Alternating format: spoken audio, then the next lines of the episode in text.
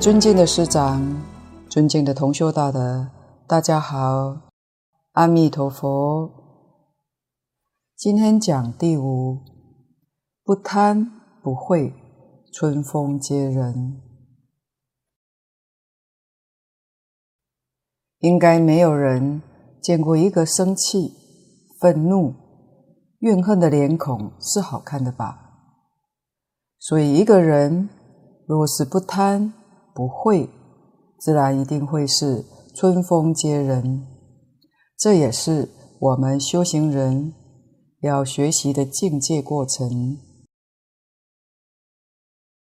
净空老法师曾在讲习中谈到一段生病的原因，末学整理在此分享，大家可以作为修行上的警惕与对治。他老人家引用《大乘止观》里面告诉我们：我们凡人身体不好，这个病有六种原因。第一个是四大不调，自己不知道保养身体，所以得病。第二种，饮食。现在的饮食很麻烦，到处有严重的污染。第三种是坐禅，坐禅有坐禅的调心、调身方式。你要是不懂规矩，是会做出毛病来的。第四种有鬼神，就是有鬼神附体，让你得病，这是很麻烦的事。就是冤亲债主，例如堕胎，那就是杀自己的儿女。你杀了他，那个灵会跑到你身上来折磨。如果能用佛法来调解，他要是接受了，他离开，病就好了；要是不肯离开，就很麻烦。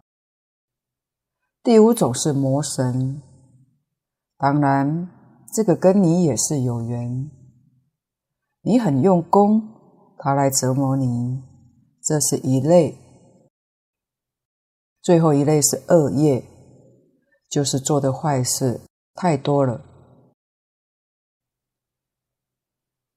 譬如佛家讲的五戒，根本戒。破五戒是五脏的病因。第一个杀戒，杀生感得是肝病，杀是心里头有发怒，怒火伤肝，对应外面的五官，眼睛会不好。为什么眼睛不好呢？一定脾气不好，脾气好的人，眼睛不可能不好。第二个盗戒，盗感应是五脏里头肺不好，就是贪别人的钱财、地位、美色，用不正当的手段取得，损人利己。这个盗心，不管用什么手段得来的，都是盗的行为。五官上对应是鼻子。鼻子就会出毛病。第三个淫戒，淫感得的是肾病，对应外面五官是耳病，耳朵会有问题。古人也说，烦恼、恐怖、害怕也都会伤肾。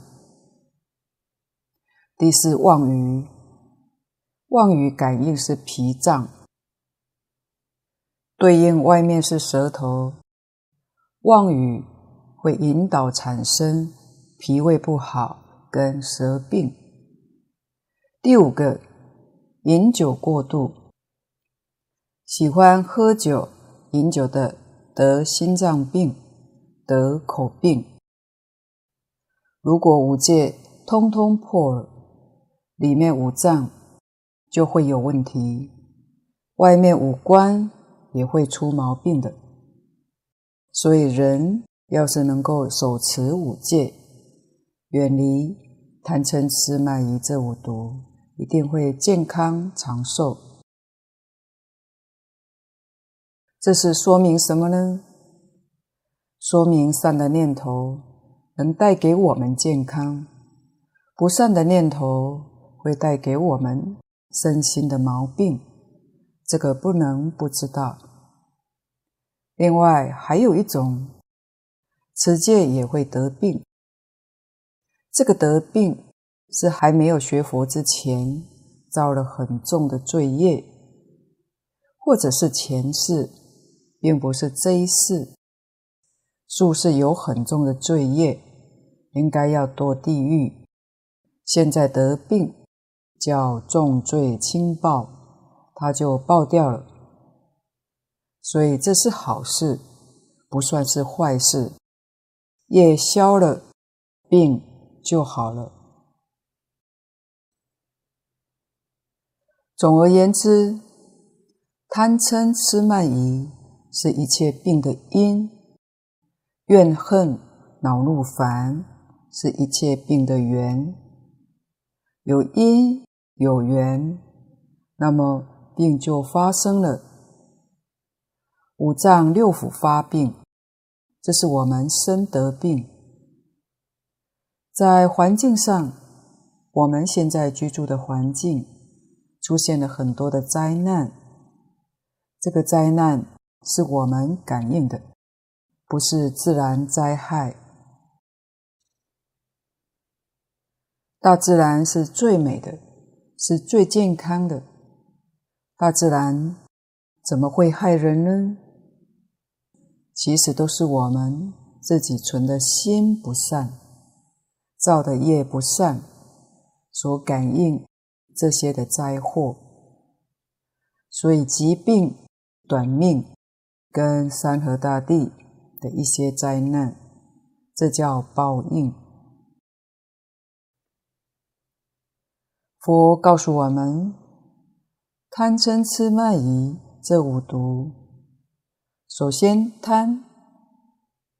如果这个地区的人贪心很重，就会感得有水灾、有海啸、有海水上升、有江河泛滥、有这些的灾难。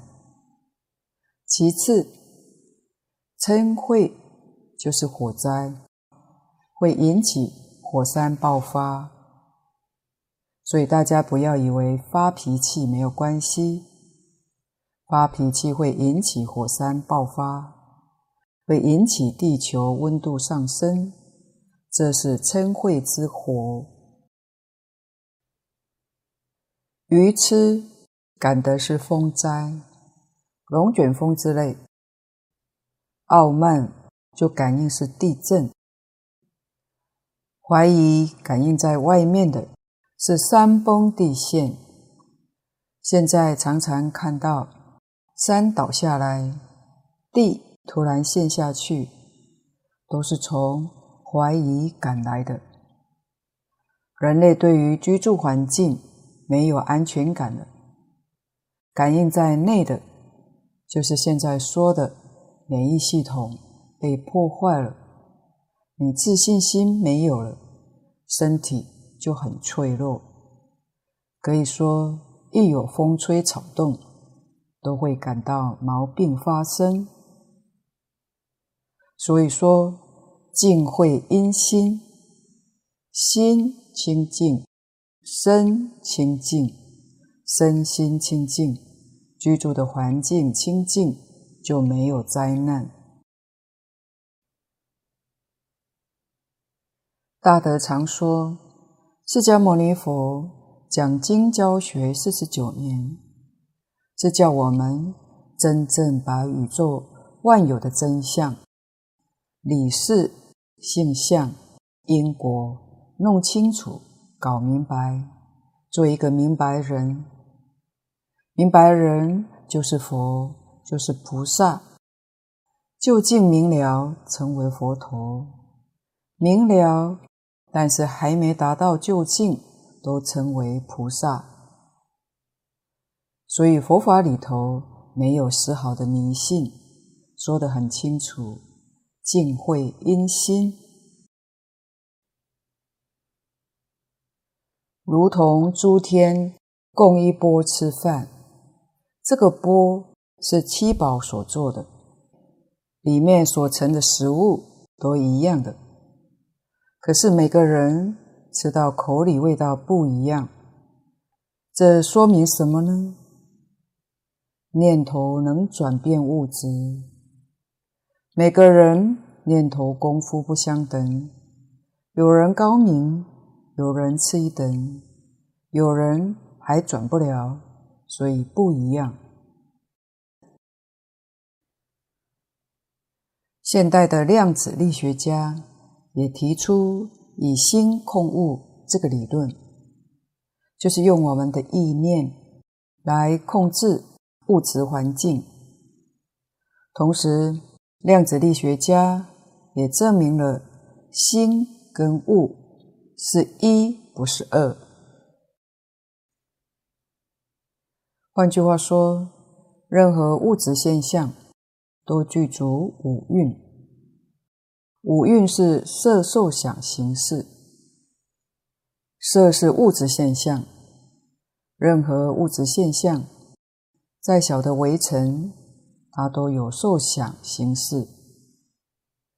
佛在经上说，一切法从心想生，是心想在主宰。念头愈清净，相变化的幅度愈小。心浮躁，烦恼习气很重，相的变化就很大。心想善，现象是善的；心想恶，现象是恶的。我们要是明白这些道理，就知道佛为什么教我们修五戒十善，就是要我们身心都健康。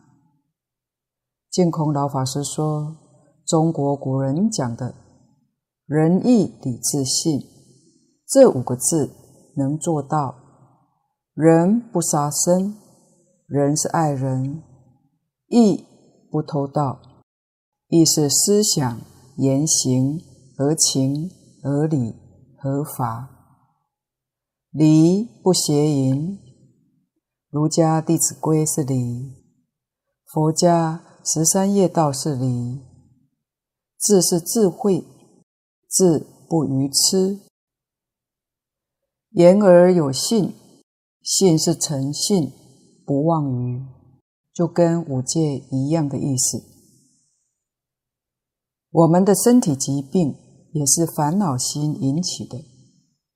刚才说过，贪嗔痴慢疑是一切病因，内心有。贪嗔痴慢疑五毒，境界一现前，就反映出怨恨恼怒烦，这是病源。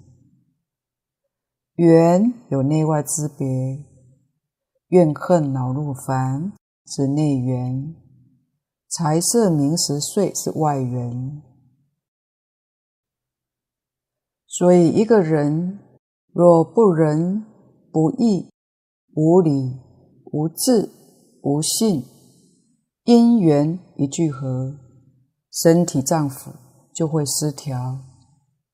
身体正常的细胞就变成带病态的细胞，就会现出不好的灾难境界，就有痛苦，产生病果。所以病苦短命，这是报应。因缘果报，因此仁义礼智信是良药，可治一切的病因。敬老常说，能把仁义礼智信这五个做到，我们能修五戒十善，能修六合，能念佛，这样身心不会有病。如果地球上的居民人人都想十善业道，那么地球跟极乐世界就没有两样。极乐世界之所以美好，就是诸上善人聚会一处。我们懂得这些道理，可以从心态上控制自己的身体不生病。如果生病了，自己把心地放清净。专想正面的，把念头转善，念念佛，保持平和。纵使吃亏或是遇逆境，也不要怨人，不需要发脾气。顺境也不用欢喜，永远把自己的心摆到平常心、清净心，身体里面的病毒，自然就会恢复正常。其实国内外都有人拍摄追踪一些纪录片，针对一些癌症末期患者，他们在放弃治疗之后，回归祈祷、念佛、诵经，竟然奇迹式转好的故事。这是佛法里面教我们如何养生、养生，身心快乐，永远不衰老。莫学也请教过一位中医师，在中医上也讲，医药对疗效顶多占三分，七分是心态。心态一转变，有时候医药不需要。病也能够好，这有理论根据，是心理影响生理，没有生命，因此心理健康，生理一定健康。心理不健康，要想身体健康就有困难。怎么滋补运动是达不到效果的，而贪嗔痴慢疑这五毒。最容易显外感受到的是嗔，就是生气、愤怒。可以说，生气对人体百害无一益。有关这方面的书籍，国内外出版真不少，可见得人真的很爱生气，尤其是在逆境的时候，容易发作。这对一个学佛人的修持影响很大。佛家说，一点嗔心火能烧功德林。火是嗔恚，发脾气。华严经上也说，一念嗔心起，百万障门开。我们想想，一个人生气。就把所有的功德法财烧得精光。换言之，修行人一生气，清净心便丧失了。所以修积功德非常非常的难，功德很不容易成就。为什么呢？功德是清净心，功德是戒定慧。你一发脾气，你的清净心就不见了，功德虽然没有了，但人天福德仍然在。我们要牢牢记住一句话：生气就是把别人的过失拿来惩罚自己，也就是说，生气是拿对方的过失与自己过不去，何苦呢？不但要放下，才得自在。进一步，随缘消旧业，莫再造新殃。还要把所有的逆境当作修行的考验，更进一步学习感恩对方。对方不惜造业来成就我们的道行，所以我们要用智慧来面对外在的逆境与挑战，因为心随境转则苦，境随心转则乐。因此，生气是可以自己控制的。我们要好好守护这颗心，要随时保持心平气和，方能积累功德。黄念祖老居士对于这部分，曾教人的办法有两个，就是恒修忏悔，以及修行忍辱，善护己念。而在这两方面的无上至高武器，就是这一句阿弥陀佛佛号。再来讲第六则，忏悔力量不可思议。前面讲了一些造成我们生病的种种原因，各位现在内心的感受如何呢？难免一时有种不安感，不过没有关系，还是要放下。我们接下来谈忏悔，只要真心忏悔，通通都有救。忏悔的力量不可思议。净空老法师说，忏悔是佛法修行最重要的一个科目。修学的总纲领，无非是忏悔而已。无量无边的法门，八万四千法门，归结到最后是忏悔法门。而念佛则是最好的忏悔法门，因为你念阿弥陀佛这一句佛号念到底，你将来能往生西方极乐世界。什么叫忏悔？不隐瞒自己的罪过叫忏。悔是后不再造。忏悔不是追悔，追悔是罪上加罪。为什么呢？你每想一次数恶，就又造一次罪业，怎么得了？这不是忏悔。忏悔是把业障消除掉，追悔是把那个业障再增加。这个我们要知道，要真正觉悟，所以千万不要在佛菩萨像面前诉苦。我造了什么什么罪业，佛菩萨请原谅我。净空老法师说，这么做是在佛菩萨面前。又造一次业，每念一遍，你就又造一次业，这是罪上加罪，你的罪业也永远消不了。罪业要怎么消呢？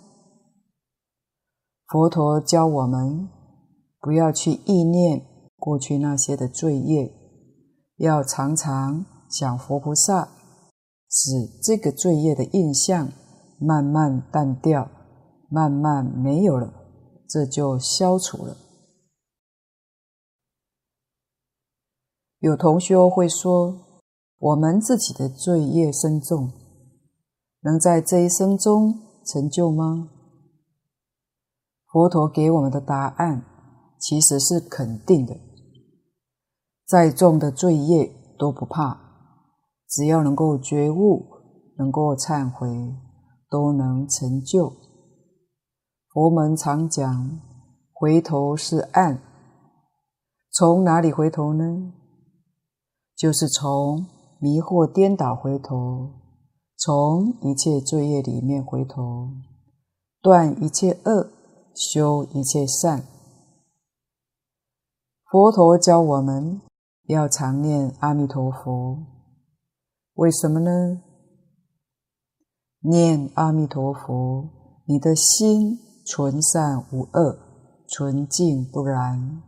这是大德说的真正回头，真正忏悔。诸佛菩萨、大圣大贤，都会赞叹勇于忏悔改过的人，能真心回头、真心忏悔的人，也是非常稀有难得。这是诸佛如来都赞叹的。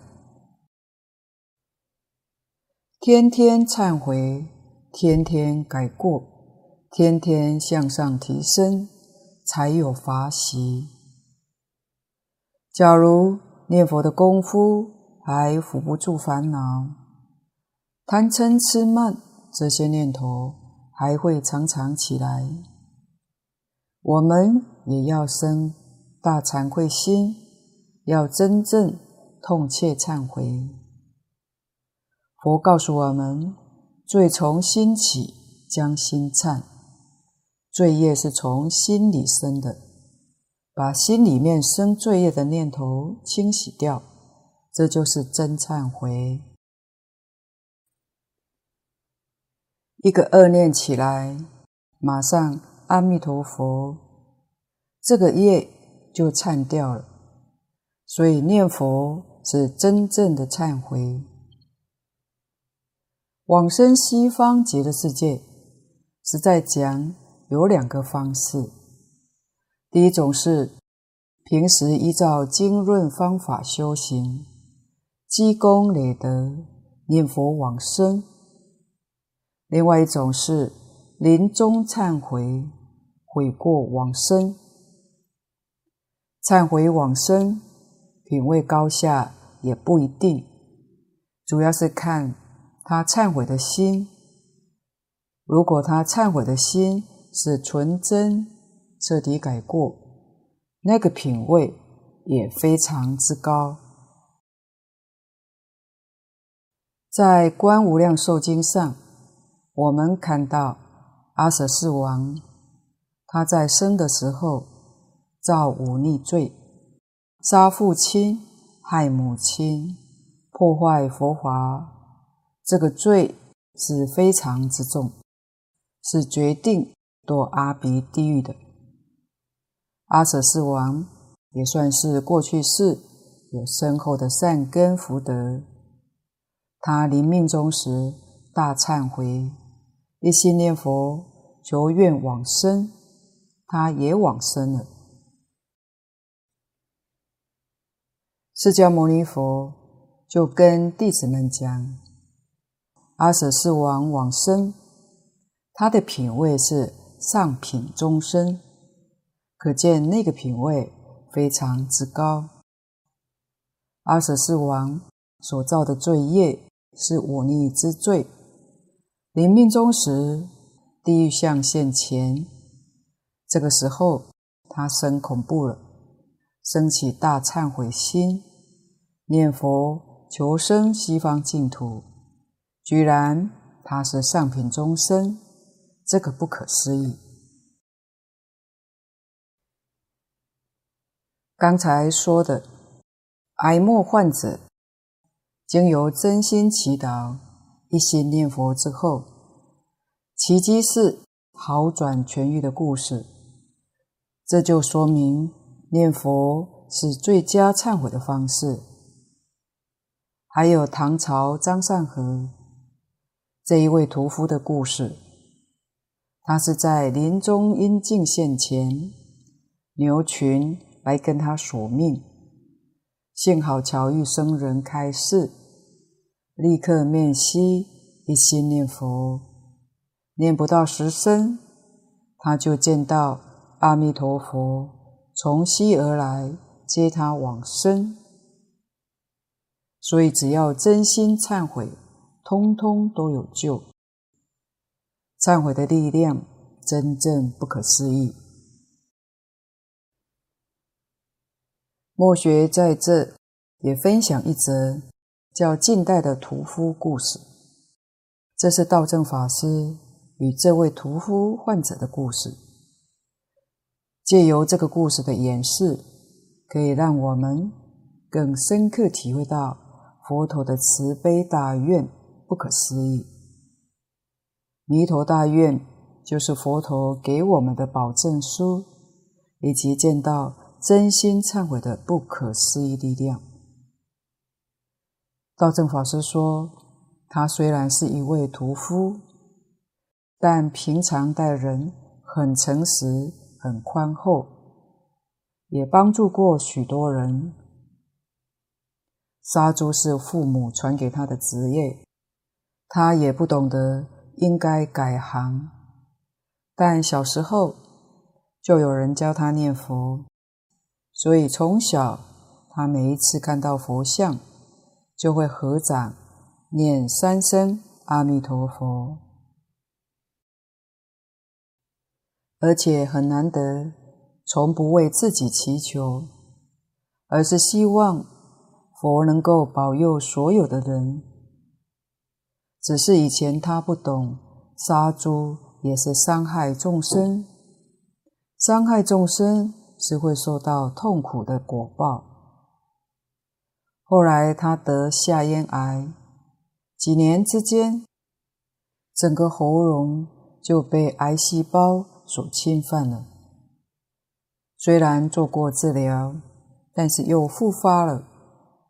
每天晚上躺在床上，呼吸很困难，而且呼吸的时候就像拉锯子一样的发出声音，痰哽在喉咙，吞不下去，也吐不出来，整个喉咙就像被勒紧一样，每个喘息对他来说。都是痛苦与折磨。他告诉道正法师说，当他非常痛苦的时候，自己深深体会到猪被宰杀时的那种惨痛，所以他会坐在床上，恭敬合掌念佛，发出至诚忏悔之心，因为已经没有办法吞咽。只能靠鼻胃管灌食。虽然如此，但他能够想得开，而且还发起大善心，愿意在活着的时候就当下捐出他能用的器官给别人。因为当时他的癌细胞已经蔓延全身，加上器官捐赠。也不能草率从事的。道正法师实在不忍心说些让他丧气的话，所以就婉转朝另一个方向来劝勉他，说了一些鼓励的话。一个人的一生就是一种榜样，您的精神可以帮助更多人换心换言。以这个慈悲的佛心来念佛，就可以和佛起感应道交。假如世缘未尽，念佛的人就可以消灾免难，延长寿命，让身心安乐。假如寿命已尽的人念佛，阿弥陀佛就会慈悲。来接引到西方极乐世界。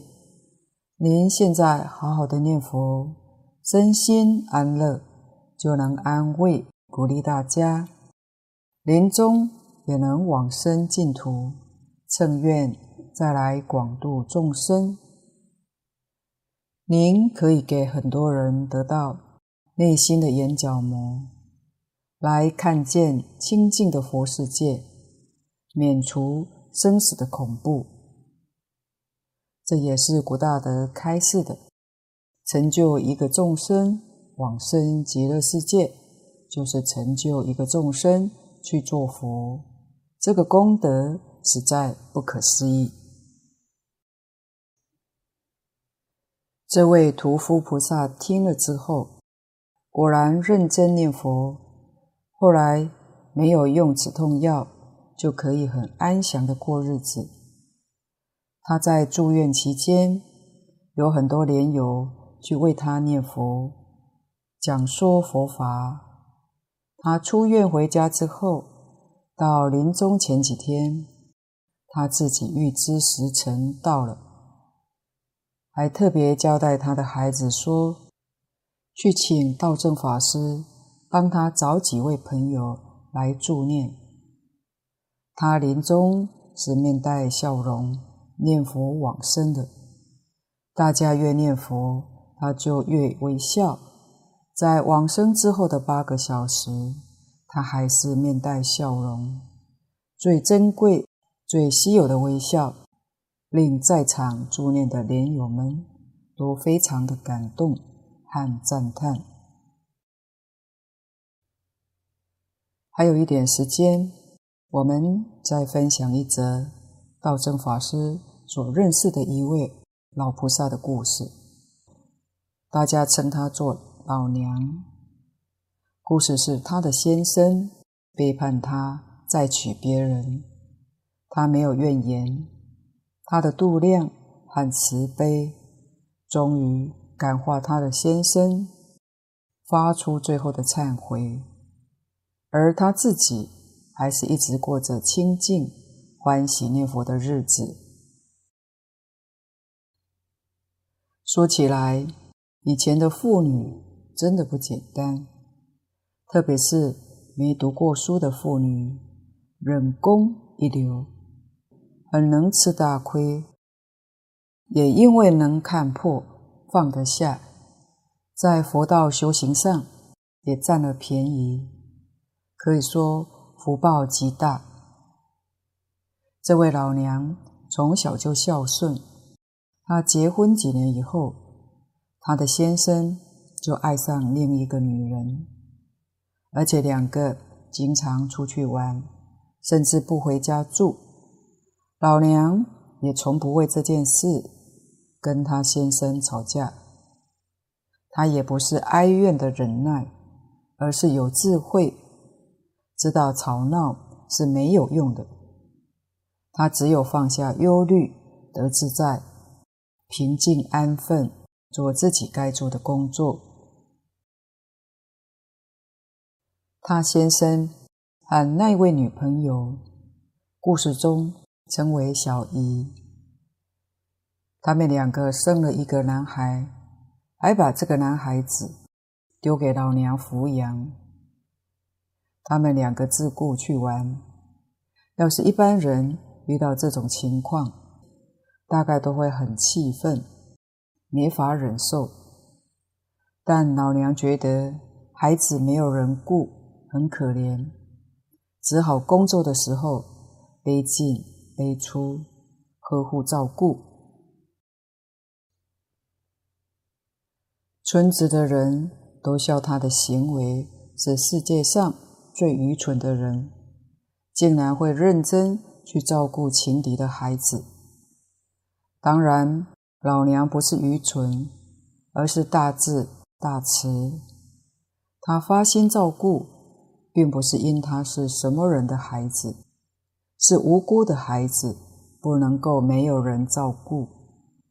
甚至后来，老娘的先生还把小姨带回家住，老娘也一直对他们很好。那位小姨后来得了一场病，脑部手术之后变成了植物人，十多年倒在床上。都不省人事，老娘还常去看他，牵着他的手，慈悲为他念佛，心中都没有怨恨。老娘的先生后来老了，也病了，终究回到老娘的身边，他全然以平常心，无怨无尤，照顾背叛他多年的浪子先生。他曾经微笑跟道正法师说：“我和烦恼较不相应。”他脸上时常洋溢出念佛人的清净与智慧，真了不起。老梁的先生在七十几岁，快要往生之前，他自己反省了一生，就去向老娘。道出他的忏悔，说：“我这世人拢唔对了了啊！就是我这一辈子完全错了，我真对不起你。”老娘听了，只是很平静地说：“啊，公这做什么呢？说这些做什么呢？”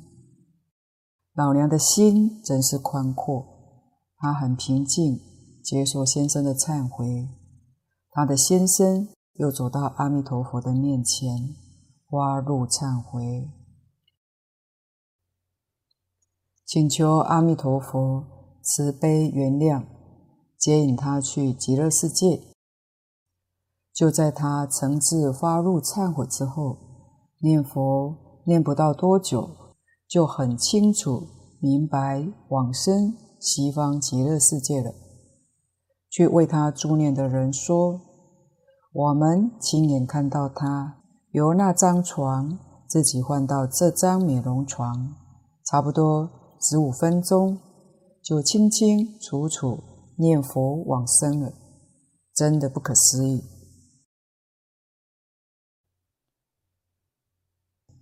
刚才说的小姨成为植物人之后，她在病床受苦折磨了十多年。还好，她有一位孝子和老娘一家人的劝导。她虽然在病中，似乎也知道要忏悔念佛。听说有一位高僧看过她之后。说他在病中忏悔、修行念佛，将来也会有成就。后来他临终之前，有众人为他助念：“阿弥陀佛，大悲愿力不可思议。”这位小姨终于露出安详的微笑，而且听说面容、皮肤。年轻将近二十岁，令人不敢相信。难能可贵的是，老娘的娘家在丧礼的时候，还做小姨娘家的代表，出来向亲友致谢，真正无怨无恨，一团和气。